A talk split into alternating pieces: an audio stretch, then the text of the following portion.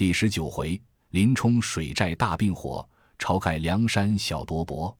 诗曰：“独具梁山志可修，极贤傲世少优柔。直将富贵为身有，却把英雄做寇仇。花烛水亭生杀气，陆鸥杀主落人头。规模碑侠真堪笑，性命终须一旦休。”话说当下和观察领了知府台旨下厅来，随即到机密房里与众人商议。众多做工的道：“若说这个石碣村湖荡，紧靠着梁山坡，都是茫茫荡荡芦苇水港。若不得大队官军舟船人马，谁敢去那里捕捉贼人？”何涛听罢，说道：“这一论也是。”再到厅上禀赋府尹道：“原来这石碣村湖泊正傍着梁山水坡，周回尽是深港水岔，芦苇草荡。闲长时也兀自结了人。”莫说如今又添了那一伙强人在里面，若不起的大队人马，如何敢去那里捕获得人？府尹道：“既是如此说时，再差役员了得势的捕到巡检，点与五百官兵人马，和你一处去缉捕。”和观察领了台旨，再回机密房来，唤集这众多做工的，整选了五百余人，各各自去准备食物器械。次日，那捕到巡检领了几州府帖文。与同和观察两个点起五百军兵，同众多做工的一齐奔石碣村来。且说晁盖、公孙胜自从把火烧了庄院，带同十数个庄客来到石碣村，半路上撞见三阮弟兄各执器械，却来接应到家。七个人都在阮小五庄上。那时阮小五已把老小搬入湖泊里。七人商议要去投梁山坡一事。吴用道：“见今李家道口。”有那汉地忽律朱贵在那里开酒店，招接四方好汉，但要入伙的，须是先投奔他。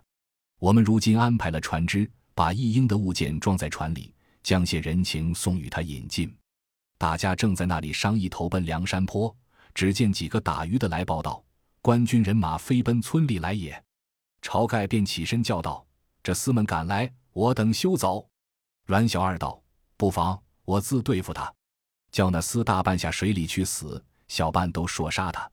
公孙胜道：“休慌，且看贫道的本事。”晁盖道：“刘唐兄弟，你和学究先生且把财富老小装在船里，径称去李家道口左侧相等。我们看些头饰，随后便到。”阮小二选两只赵船，把娘和老小家中财富都装下船里。吴用、刘唐各压着一只，叫七八个伴当摇了船。先头里驾道口去等，又吩咐阮小五、阮小七撑架小船，如此迎敌。两个个照船去了。且说何涛并捕到巡检，带领官兵渐进石碣村，但见河不有船，尽数夺了，便是会水的官兵且下船里进发。岸上人马船旗相迎，水陆并进，到阮小两家一齐呐喊，人马并起，扑将入去。早是一所空屋，里面只有些粗重家伙。何涛道：“且去哪几家附近渔户？”问时说道：“他的两个兄弟阮小五、阮小七都在湖泊里住，飞船不能去。”何涛与巡检商议道：“这湖泊里港岔又多，路径甚杂，一且水荡波塘，不知深浅。若是四分五落去捉时，又怕中了这贼人奸计。我们把马匹都交人看守在这村里。”一发都下船里去。当时捕到巡检并和观察一同做工的人等都下了船。那时捉的船飞之百十只，也有撑的，亦有摇的，一齐都往阮小五打鱼庄上来。行不到五六里水面，只听得芦苇中间有人朝歌。众人且住了船听时，那歌道：“打鱼一试了而蛙，不种青苗不种麻，库里赃官都杀尽。”忠心报答赵官家，何观察并众人听了，尽吃一惊。只见远远的一个人，独照一只小船儿唱将来。有认得的，知道这个便是阮小五。何涛把手一招，众人并力向前，各执器械，挺着迎将去。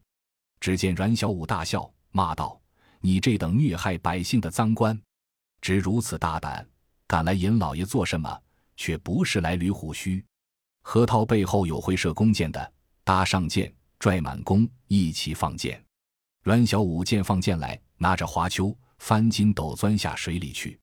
众人赶到跟前，拿个空，又行不到两条港岔，只听得芦花荡里打呼哨。众人把船摆开，见前面两个人照着一只船来，船头上立着一个人，头戴青箬笠，身披绿蓑衣，手里念着条笔管枪，口里也唱着道：“老爷生长石碣村，秉性生来要杀人。”先斩何涛巡检手，京师献于赵王军。何观察并众人又听了吃一惊，一起看时，前面那个人拈着枪，唱着歌，背后这个摇着橹。有认得的说道：“这个正是阮小七。”何涛喝道：“众人并力向前，先拿住这个贼，休叫走了。”阮小七听得，笑道：“泼贼！”便把枪支一点，那船便时转来。往小港里串着走，众人发着喊赶将去。这阮小七和那摇船的，飞也似摇着橹，口里打着呼哨，穿着小港叉只顾走。众官兵赶来赶去，看见那水港窄狭了。何涛道：“且住，把船且泊了，都傍岸边。”上岸看时，只见茫茫荡荡都是芦苇，正不见一些旱路。何涛心内疑惑，却商议不定。便问那当村住的人，说道：“小人们虽是在此居住，也不知道这里有许多去处。”何涛便教划着两只小船，船上各带三两个做工的，去前面探路。去了两个时辰有余，不见回报。何涛道：“这厮们好不了事，再差五个做工的，又划两只船去探路。这几个做工的划了两只船，又去了一个多时辰，并不见些回报。”何涛道：“这几个都是酒罐做工的，四清六活的人，却怎的也不小事，如何不着一只船赚来回报？不想这些带来的官兵，人人亦不知颠倒。天色又看看晚了，在此不着边际，怎生奈何？我需用字去走一遭，捡一只极快小船，选了几个老狼做工的，各拿了器械，将其五六把划楫。何涛坐在船头上。”往这个芦苇港里荡江去，那时已自是日没晨曦，划的船开，约行了五六里水面，看见侧边岸上一个人提着把锄头走将来。何涛问道：“兀那汉子，你是甚人？这里是什么去处？”那人应道：“我是这村里庄家，这里唤作断头沟，没路了。”何涛道：“你曾见两只船过来吗？”那人道：“不是来捉阮小五的。”何涛道：“你怎地知的是来捉阮小五的？”那人道：“他们只在前面乌林里厮打。”何涛道：“离这里还有多少路？”那人道：“只在前面，望得见便是。”何涛听的，便叫拢船前去接应，便差两个做工的拿了叉上岸来。只见那汉提起锄头来，手道：“把这两个做工的，一锄头一个，翻筋斗都打下水里去。”何涛见了，吃一惊。急跳起身来时，却带奔上岸。只见那只船忽的淌江开去，水底下钻起一个人来，把何涛两腿只一扯，扑通的倒撞下水里去。那几个船里的却待要走，被这提锄头的赶将上船来，一锄头一个排头打下去，脑浆也打出来。这何涛被水底下这人倒拖上岸来，就解下他的搭脖来捆了。看水底下这人却是阮小七，岸上提锄头的那汉。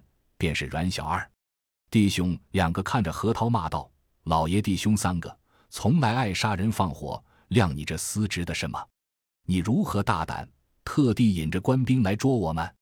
何涛道：“好汉，小人奉上命差遣，概不由己。小人怎敢大胆要来捉好汉？望好汉可怜见，家中有个八十岁的老娘，无人养善，望其饶恕性命则个。”阮家弟兄道。且把他来捆，做个粽子，撇在船舱里，把那几个尸首都窜去水里去了。两个胡哨一声，芦苇丛中钻出四五个打鱼的人来，都上了船。阮小二、阮小七各加了一只船出来。且说这捕到巡检领着官兵都在那船里，说道：“贺观察他道做工的不了事，自去探路，也去了许多时不见回来。那时正是初更左右，星光满天。”众人都在船上卸粮，忽然只见一阵怪风起处，那风但见飞沙走石，卷水摇天，黑漫漫堆起乌云，昏瞪瞪催来急雨。满川荷叶，半空中翠盖交加，遍水芦花，绕湖面白旗缭乱，吹折昆仑山顶树，唤醒东海老龙君。那一阵怪风从背后吹将来，吹得众人掩面大惊，只叫得苦。把那缆船索都刮断了，正没百步处，只听得后面胡哨响。迎着风看时，只见芦花侧畔射出一派火光来。众人道：“金帆却休了。”那大船小船约有四五十只，正被这大风刮得你撞我磕，捉摸不住。那火光却早来到面前。原来都是一丛小船，两只架帮助，上面满满堆着芦苇柴草，呱呱杂杂烧着。乘着顺风直冲将来，那四五十只官船屯塞作一块，港叉又狭，又没回避处。那头等大船也有十数只，却被他火船推来，钻在大船队里一烧。水底下原来又有人扶住着船烧将来，烧的大船上官兵都跳上岸来逃命奔走。不想四边尽是芦苇野港，又没旱路，只见岸上芦苇又呱呱杂杂也烧将起来。那捕到官兵两头没处走，风又紧，火又猛，众官兵只得钻去，都奔烂泥里立地。火光丛中，只见一只小快船，船尾上一个摇着船，船头上坐着一个先生，手里明晃晃的拿着一口宝剑，口里喝道：“休叫走了一个！”众兵都在烂泥里，只得忍气。说犹未了，只见芦苇东岸，两个人引着四五个打鱼的。都手里明晃晃拿着刀枪走来，这边芦苇西岸又是两个人，也引着四五个打鱼的，手里也明晃晃拿着飞鱼钩走来。东西两岸四个好汉并这伙人一起动手，抬头说将来，无疑时把许多官兵都说死在烂泥里。东岸两个是晁盖、阮小五，西岸两个是阮小二、阮小七。船上那个先生便是季风的公孙胜。五位好汉引着十数个打鱼的庄家。把这伙官兵都说死在芦苇荡里，单单只剩的一个和官差捆作粽子也似，丢在船舱里。阮小二提浆上船来，指着骂道：“你这厮是济州一个诈害百姓的蠢虫！我本待把你碎尸万段，却要你回去与那济州府管事的贼驴说，俺这石碣村阮氏三雄，东西村天王晁盖都不是好撩拨的，我也不来你城里借粮。”他也休要来我这村中讨死，倘或正眼儿去着，休道你是一个小小周隐，也莫说蔡太师插干人来要拿我们，便是蔡京亲自来时，我也说他三二十个透明的窟窿，俺们放你回去，休得再来，传与你的那个鸟官人，叫他休要逃死。这里没大路，我这兄弟送你出路口去。当时阮小七把一只小快传在了何涛，直送他到大路口。喝道：“这里一直去，便有寻路处。别的众人都杀了，难道只嫩的好好放了你去，也吃你那周引贼驴笑？且请下你两个耳朵来做表证。”阮小七身边拔起尖刀，把和观察两个耳朵割下来，鲜血淋漓，插了刀，解下搭脖，放上岸去。何涛得了性命，自寻路回济州去了。且说晁盖、公孙胜和阮家三弟兄，并十数个打鱼的。一发都驾了五七只小船，离了石碣村湖泊，径投李家道口来。到的那里，相寻着吴用、刘唐船只合作一处。吴用问道：“拒敌官兵一事，晁盖被细说了。吴用众人大喜，整顿船只齐了，一同来到汉地忽律朱贵酒店里来相投。朱贵见了许多人来说，头脱入伙，慌忙迎接。吴用将来历时说，与朱贵听了，大喜。朱一都相见了，请入厅上坐定，忙叫酒保安排分例酒来管待众人。随即取出一张琵琶弓来，搭上一支响箭，望着那对港芦苇中射去。想见到处，早见有小喽啰摇出一只船来。朱贵即写了一封书呈，背细说众豪杰入伙来历缘由，先付与小喽啰机了，叫去寨里报知。以免有杀羊管带众好汉，过了一夜，次日早起，朱贵换一只大船，请众多好汉下船，就同带了晁盖等来的船只，一齐望山寨里来。行了多时，早来到一处水口，只听得岸上鼓响锣鸣。晁盖看时，只见七八个小喽啰划出四只哨船来，见了朱贵，都生了诺，自意就先去了。再说一行人来到金沙滩上岸，便留老小船只并打鱼的人在此伺候。又见数十个小喽啰下山来，接引到关上。王伦领着一班头领出关迎接，晁盖等慌忙施礼。王伦搭理道：“小可王伦，久闻朝天王大名，如雷贯耳。今日且喜光临草寨。”晁盖道：“晁某是个不读书史的人，甚是粗鲁。今日是在藏拙，甘心与头领帐下做一小卒，不弃幸甚。”王伦道：“休如此说，且请到小寨再有机议。”一行从人都跟着两个头领上山来，到得大寨聚义厅下，王伦在三千让晁盖一行人上街，晁盖等七人在右边一字立下，王伦与众头领在左边一字立下，一个个都讲礼罢，分宾主对席坐下。王伦唤阶下众小头目声落已毕，一毕相动起山寨中鼓乐，先叫小头目去山下管带来的从人，关下另有客官安歇。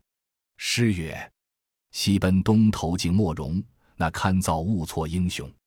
碧袍长夹飘蓬客，特地来依水泊中。”且说山寨里宰了两头黄牛，十个羊，五个猪，大吹大擂筵席。众头领饮酒中间，晁盖把胸中之事从头至尾都告诉王伦等众位。王伦听罢，骇然了半晌，心内踌躇，作声不得，自己沉吟。虚应答言宴，至晚席散，众头领送晁盖等众人关下客馆内安歇，自有来的人服侍。晁盖心中欢喜，对吴用等六人说道：“我们造下这等弥天大罪，那里去安身？不是这王头领如此错爱，我等皆已失所，此恩不可忘报。”吴用只是冷笑。晁盖道：“先生何故只是冷笑？有事可以通知。”吴用道：“兄长性直，只是义勇。你道王伦肯收留我们，兄长不看他的心，只观他的颜色、动静、规模。”晁盖道：“观他颜色怎的？”吴用道：“兄长不看他早间席上，王伦与兄长说话，倒有交情。此后因兄长说出杀了许多官兵，捕到巡检，放了何涛、阮氏三雄如此豪杰，他便有些颜色变了。虽是口中应答。”动静规模，心里好生不然。他若是有心收留我们，只就早上便议定了座位。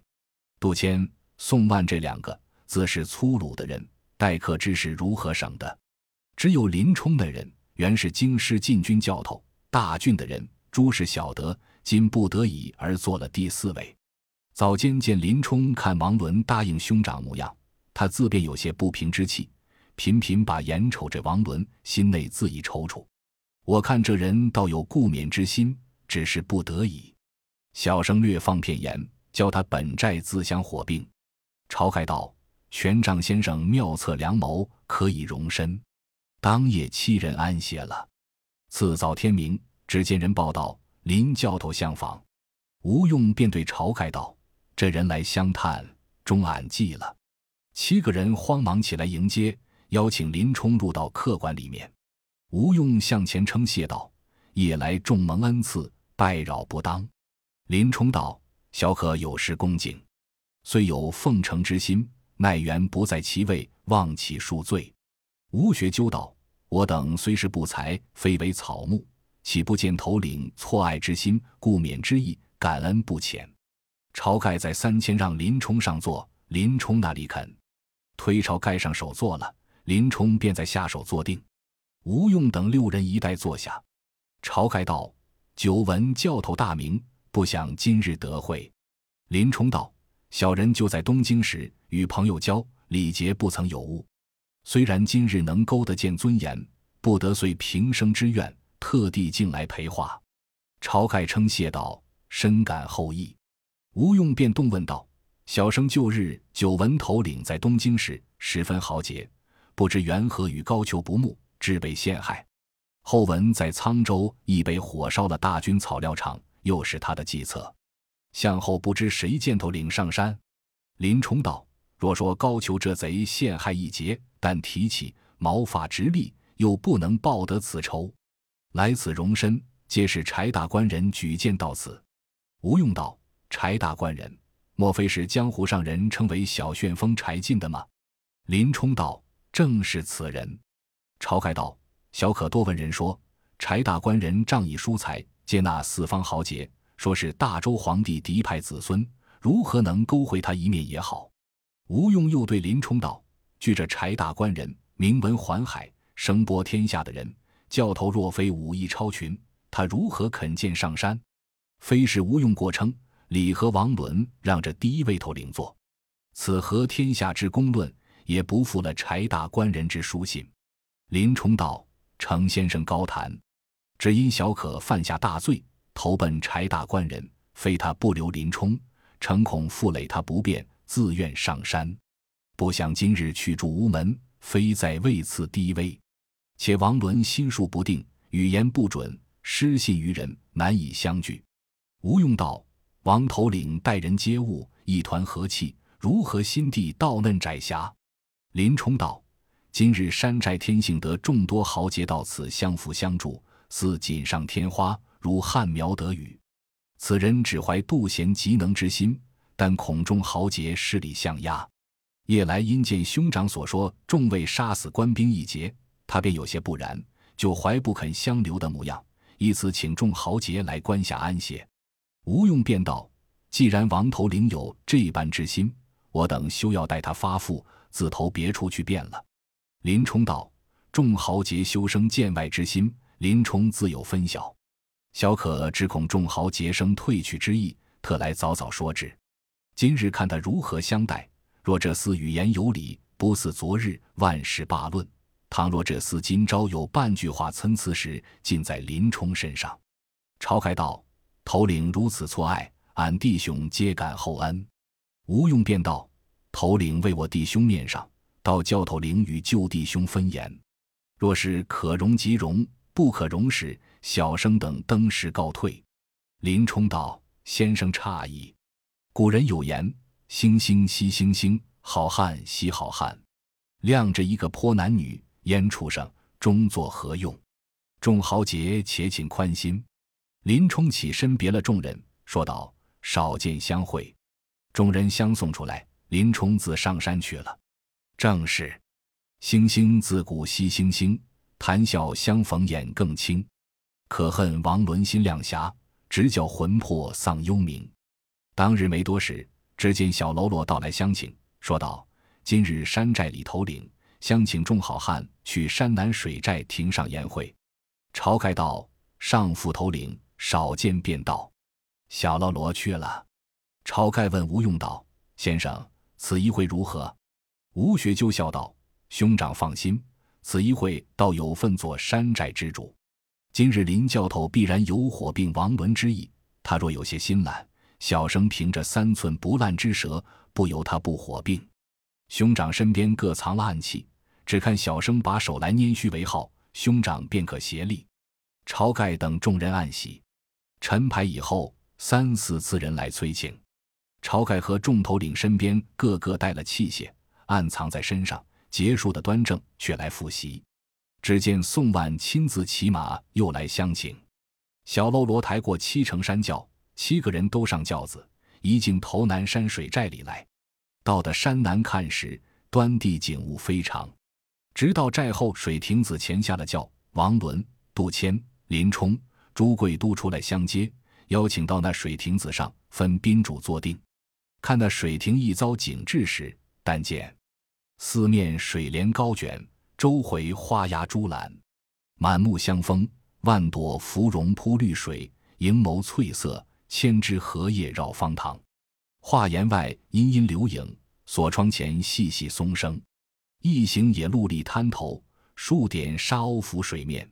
盆中水尽，无非是陈李浮瓜；湖内馨香，盛住着琼浆玉液。江山秀器具亭台，明月清风自无价。当下，王伦与四个头领杜迁、宋万、林冲、朱贵坐在左边主位上，晁盖与六个好汉吴用、公孙胜、刘唐三阮坐在右边客席，阶下小喽啰轮番把盏。酒至朔旬，时共两次，晁盖和王伦谈话，但提起聚义一事，王伦便把闲话支吾开去。吴用把眼来看林冲时，只见林冲侧坐交椅上，把眼瞅王伦身上，看看饮酒之午后，王伦回头叫小喽啰取来。三四个人去不多时，只见一人捧个大盘子里放着五锭大银，王伦便起身把盏，对晁盖说道：“敢蒙众豪杰到此聚义，只恨碧山小寨是一洼之水，如何安得许多真龙？辽北些小薄里。”万望笑流，凡投大寨些马，小可使人亲到麾下纳降。晁盖道：“小子久闻大山招贤纳士，一经地特来投托入伙。若是不能相容，我等众人自行告退。众蒙所赐白金，绝不敢领。非敢自夸丰富，小可聊有些盘缠使用。速请那回厚礼，只此告别。”王伦道：“何故推却？”非是碧山不纳众位豪杰，乃原只为粮少房息，恐日后误了足下，众位面皮不好，因此不敢相留。说言未了，只见林冲双眉踢起，两眼圆睁，坐在交椅上，大喝道：“你前番我上山来时，也推到梁少房西，今日朝兄与众豪杰到此山寨，你又发出这等言语来，是何道理？”吴用便说道。头领息怒，自是我等来的不是，捣坏了你山寨情分。今日王头领以礼发付我们下山，送与盘缠，又不曾热感将去，请头领息怒，我等自去罢休。林冲道：“这是笑里藏刀，言轻行拙的人，我岂是今日放他不过？”王伦喝道：“你看这畜生，又不醉了，倒把言语来伤触我，却不是反失上下。”林冲大怒道：“谅你是个落地腐儒，胸中又没文学，怎做的山寨之主？”吴用便道：“朝兄，只因我等上山相投，反坏了头领面皮，至今办了船只，便当告退。”晁盖等七人便起身要下亭子。王伦留道：“且请席中了去。”林冲把桌子纸一脚踢在一边，抢起身来，衣襟底下撤出一把明晃晃刀来。诺得火砸砸，吴用便把手将资须一摸，晁盖、刘唐便上亭子来，须拦住王伦，叫道：“不要火并。”吴用一手扯住林冲，便道：“头领不可造次。”公孙胜假意劝道：“休为我等坏了大义。”阮小二便去帮助杜迁，阮小五帮助宋万，阮小七帮助朱贵，吓得小喽啰们目瞪口呆。